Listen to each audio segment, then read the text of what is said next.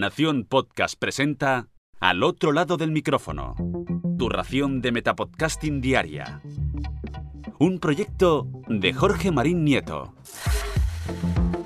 Hola, soy Margot Martín y hoy han dejado que sea yo quien esté al otro lado del micrófono. Quería aprovechar para contarte una historia.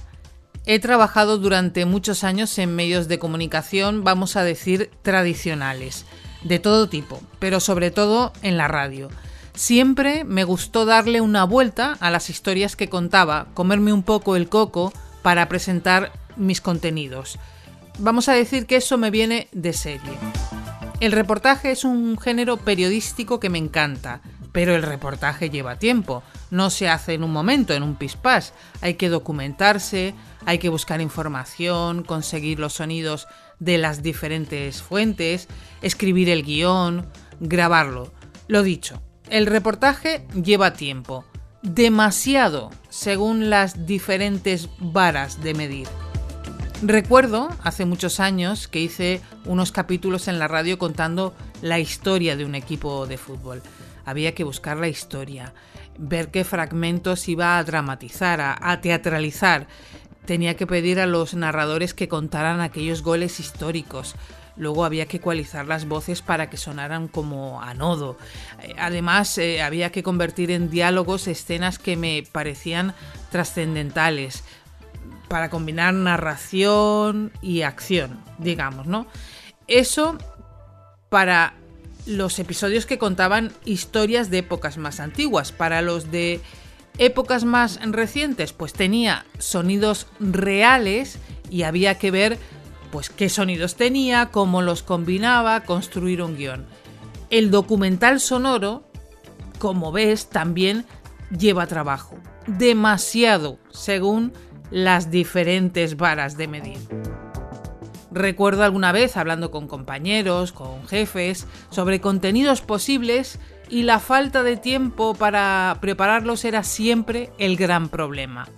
Siempre ha sido más fácil llenar programas con géneros como por ejemplo la tertulia que con otros que llevan tiempo, demasiado tiempo según las diferentes varas de medir.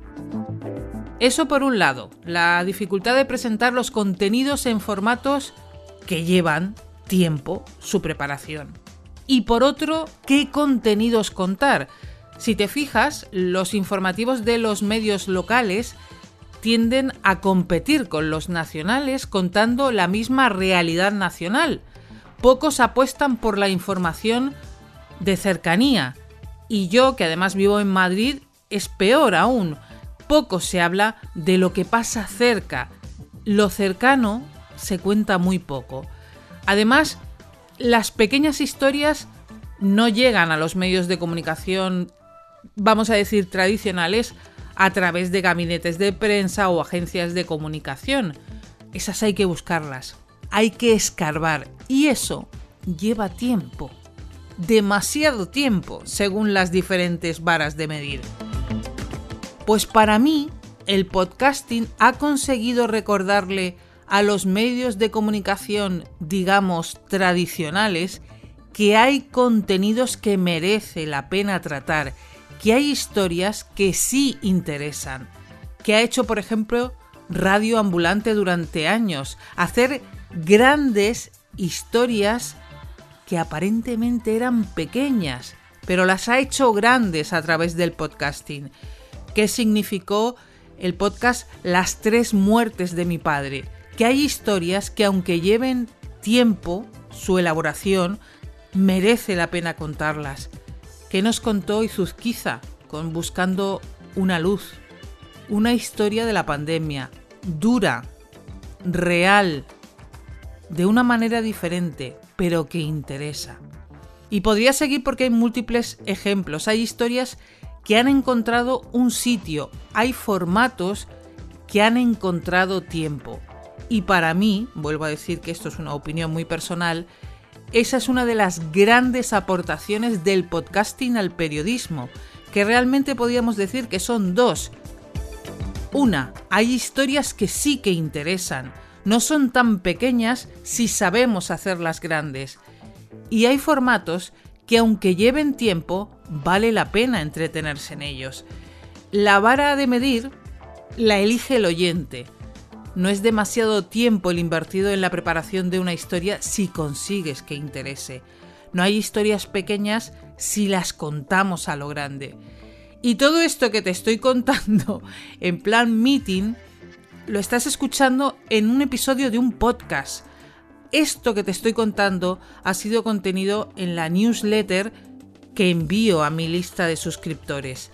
Esto que te estoy contando sirve de inspiración para un taller de creación de podcast que daré en la Asociación de la Prensa de Madrid en la primera quincena de junio. Quiero decir, son nuevos tiempos, nuevas formas de comunicarse y hay que acogerlas porque son maravillosas. Y ahora me vuelvo a ese lado donde tú estás, al otro lado del micrófono.